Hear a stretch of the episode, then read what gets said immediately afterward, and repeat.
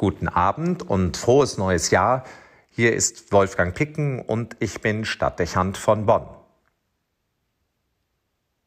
Den Neujahrstag begehen wir als Hochfest der Gottesmutter. Die erste Christin erscheint uns als Vorbild für den ersten Tag des Jahres und für die Vorsätze, die wir für die kommenden Monate fassen wollen.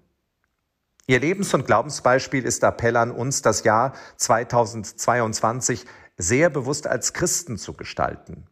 Wir sind aufgefordert, dem Beispiel Mariens zu folgen und uns unerschrocken als Boten Jesu zu verstehen. Dieser Auftrag trifft uns mitten in einer Zeit, in der durch ein agnostisches und technisches Weltbild der christliche Glaube überall in Frage gestellt wird. Zudem sieht sich die Kirche durch den Missbrauchsskandal erschüttert. Das sind keine einfachen Voraussetzungen. Wir leben aber auch in einer Zeit, die vor existenzielle Probleme gestellt ist und die für sich klären muss, wie sie den Sinn des Lebens angesichts einer unwägbaren Zukunft definiert.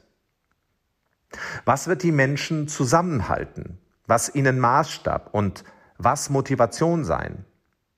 Was bestimmt zukünftig unsere kulturelle Identität? Diese Fragen mögen noch von vielen verdrängt werden, aber sie werden sehr bald durch die veränderten Lebensumstände an die Oberfläche gedrängt werden. Eine große Chance für die Botschaft Jesu. Die Gottesmutter erscheint dabei als Maßstab. Es ist nicht, gestatten Sie mir, dass ich das ausdrücklich sage, Maria 2.0, die uns dabei vor Augen geführt wird keine Manipulation einer biblischen Figur, die man nach den Maßstäben moderner Vorstellungen ummodelliert und von ihrem ursprünglichen Vorbild entfremdet. Der gegenwärtige Versuch mancher, die biblischen Aussagen und Lehrsätze unseres Glaubens an die vermeintlichen Errungenschaften unserer Zeit anzupassen, widersprechen dem Offenbarungsverständnis und dem Sendungsauftrag unseres Glaubens. Es ist erschreckend, für mich jedenfalls, mit wie viel Leichtigkeit manche Hand an das Wort Gottes und an das Glaubensgut anlegen, so als ob es die Verfügungsmasse in einem demokratischen Prozess wäre. Am Ende wird der Glaube der Kirche so der Beliebigkeit überlassen und zum Spielplatz menschlicher Selbstüberschätzung. Nichts, auch kein Missbrauchsskandal, berechtigt uns, die Wahrheit und das Wort Gottes, das uns in Jesus Christus begegnet, zu verfälschen. Auch wenn wir uns mit manchen Geheimnissen des Glaubens schwer tun, auch ich tue das. Auch wenn manche Regeln der Kirche nicht mit dem Zeitgeist vereinbar erscheinen, ist das keine hinreichende Begründung dafür, die Aussagen des Glaubens zu verändern oder gar in ihr Gegenteil zu verkehren.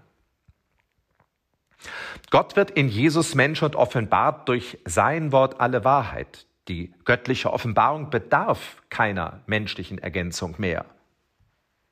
Jesus lässt Heilungen und Wunder geschehen. Es ist ausdrücklich nicht nur von Bildern und Metaphern die Rede. Er beruft Männer in den Dienst als Apostel und stattet Einzelne mit Vollmachten aus, statt die Gleichberechtigung stark zu machen und eine Demokratie zu begründen.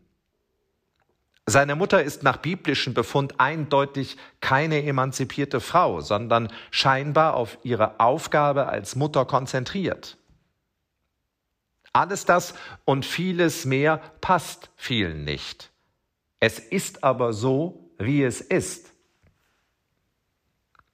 Die These nun, Jesus hätte aber heute bestimmt anders gesprochen und gehandelt, projiziert auf fast schon überhebliche Weise unser heutiges Denken auf die Person Gottes. Das ist ein Missbrauch, gegen den sich Gott kaum wehren kann und verrät ein Verständnis von Religion, das uns am Ende in keiner Weise weiterbringen wird.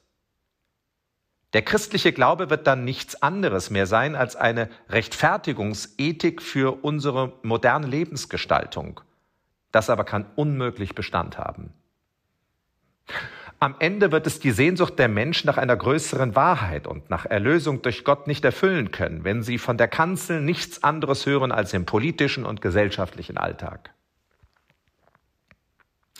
Man fragt sich zudem, wie unkritisch gegenüber sich selbst kann eine Zeit sein, wenn sie das System unseres modernen Lebens als Zukunftsmodell auf Glauben und Kirche überträgt. Wie ist das möglich? Wo gerade dieses moderne Denken uns und unsere Zeit vor unlösbare Probleme stellt. Die Zerstörung der Umwelt, Kriege und Fluchtbewegungen in einem Umfang wie nie zuvor, die sich weltweit immer weiter entwickelnde Schere zwischen Arm und Reich, die Kollapssymptome von Familie und Gesellschaft, die Gefährdung der menschlichen Würde, besonders zu Beginn und gegen Ende des Lebens und die geistliche Entleerung unserer Kultur mit schweren Folgen für den Zustand der Seele. Warum meinen wir eigentlich angesichts dieser Resultate, wir müssten uns selbst zum Maßstab erheben? Wir tun angesichts der Erschöpfungszeichen unserer Gegenwart gut daran, als Menschen bescheidener zu sein und wieder mehr auf das Wort Gottes selbst zu hören. Es wird im Raum der Kirche viel von Gott gesprochen, aber ich habe den Eindruck, dass es selten so ist, dass er dabei selber zu Wort kommt. Hier nun kommt das Vorbild der Gottesmutter ins Spiel.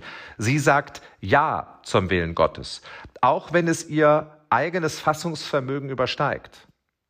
Glaubt eigentlich irgendwer, sie hätte sich, nur weil sie eine Frau der Antike ist, nichts anderes vorstellen können, als unter diesen Umständen Mutter zu werden und dieser Aufgabe ein Leben lang treu zu dienen?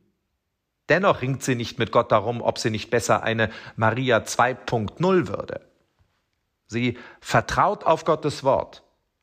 Sie nimmt die ihr zugedachte Aufgabe an und füllt sie in Treue aus, auch ohne genau zu wissen, wozu sie das eigentlich tut. Mich wundert nicht, dass in manchen Kreisen diese biblische Maria uninteressant wird und man sich lieber auf die Ehebrecherin Maria Magdalena und die im Römerbrief erwähnte Apostolin Junia besinnt. Sie erscheinen als Frauen lebensbejahender und emanzipierter, und als Christen wirken sie eigenständiger und selbstbestimmter. Aber es geht dem Neuen Testament nicht zuerst um diese großen Begriffe, nicht um Emanzipation, vielleicht sogar noch vom Wort Gottes, auch nicht um Selbstbestimmung. Es geht um die grundsätzliche Bereitschaft, auf das Wort Gottes zu hören, auf seine Wahrheit zu vertrauen und seinem Wort zu folgen. Es geht darum, die Berufung anzunehmen, die man erhält und sich nicht die Berufung zu suchen oder zu ergreifen, die man will. Es geht, auch wenn wir dieses Wort heutzutage nur ungern hören, ums Dienen. Wir sind also gebeten, am ersten Tag der Woche zu versprechen, genau das zu tun. Mir geschehe nach deinem Wort. Ich stelle mich bereit, egal wo mich dieses Jahr hinführen wird. Ich will Zeugin, Zeuge deiner Botschaft sein. Sicher sind die gegenwärtigen Verhältnisse nicht einfach. Es gibt, liebe Brüder und Schwestern, aber auch keinen Anspruch auf leichte Umstände. Schon gar nicht ist versprochen, dass die Mehrheit immer von dem begeistert sein muss, was Jesus sagt. Das ist kein Indikator für richtig oder falsch. Wäre es so, dann wäre er damals nicht am Kreuz gestorben und dann sähe unsere konkrete Welt gerade vollständig anders aus. Genauso wenig aber gibt es Grund, Trübsal zu blasen oder an der Botschaft Jesu zu zweifeln. Das jämmerliche Bild, das die Kirche gegenwärtig abgibt, regt mich auf. Sie steht wie ein blockierter Riese in der Landschaft. Ja, sie muss Fehler aufarbeiten und könnte in der Art, wie sie das tut, zum Vorbild für den gesellschaftlichen Umgang mit Schuld werden. Und tut es doch nicht.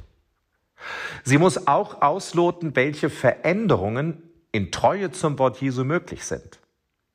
Aber die Kirche ist nicht zuerst geschaffen, um sich um sich selbst zu drehen, sondern um ihren Dienst an der Welt zu leisten.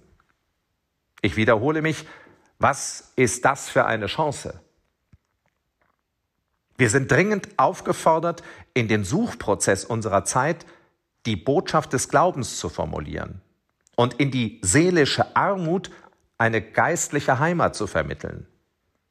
Wir sind gesendet, Visionen zu vermitteln, die Hoffnung schenken, Wege zu eröffnen, die ein Miteinander ermöglichen und Maßstäbe anzubieten, die Leben und Frieden sichern. Das ist unsere Sendung. Ob das wirken wird und gelingen kann, bedienen wir uns da der Worte der Gottesmutter. Für Gott ist nichts unmöglich. Wir stehen nicht für uns. Gott geht mit. Also gehen wir mit Mut und Vertrauen. Seien wir seine Boten, seien wir seine Kirche. Wolfgang Picken für den Podcast Spitzen aus Kirche und Politik.